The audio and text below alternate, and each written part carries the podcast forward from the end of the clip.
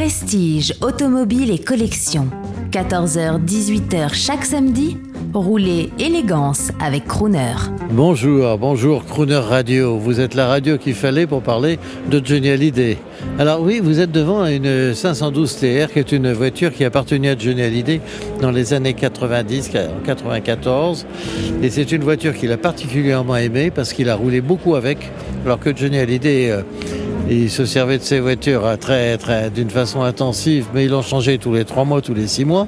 Il n'avait pas vraiment lame d'un collectionneur. Celle-ci, il l'a particulièrement aimée et il s'en servait beaucoup. Il a fait des dizaines de milliers de kilomètres avec.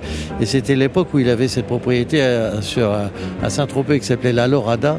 Et il descendait euh, de Paris euh, à Saint-Tropez dans cette voiture. Je crois qu'il mettait quelques heures pour y aller.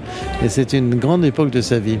Alors cette voiture, Maître Sona, parce qu'il faut parler au grand public, c'est une très très belle Ferrari rouge. On va dire young timer des années 90. Alors vous allez nous en dire un mot et peut-être nous parler d'autres voitures de Johnny Hallyday si vous les connaissiez. Oui, alors bon, d'abord cette voiture est effectivement une voiture euh, qui est une 512 TR. C'est une Ferrari de 1992. Euh, en fait, en 92 et 94, c'est le, euh, le successeur de la Testarossa en fait.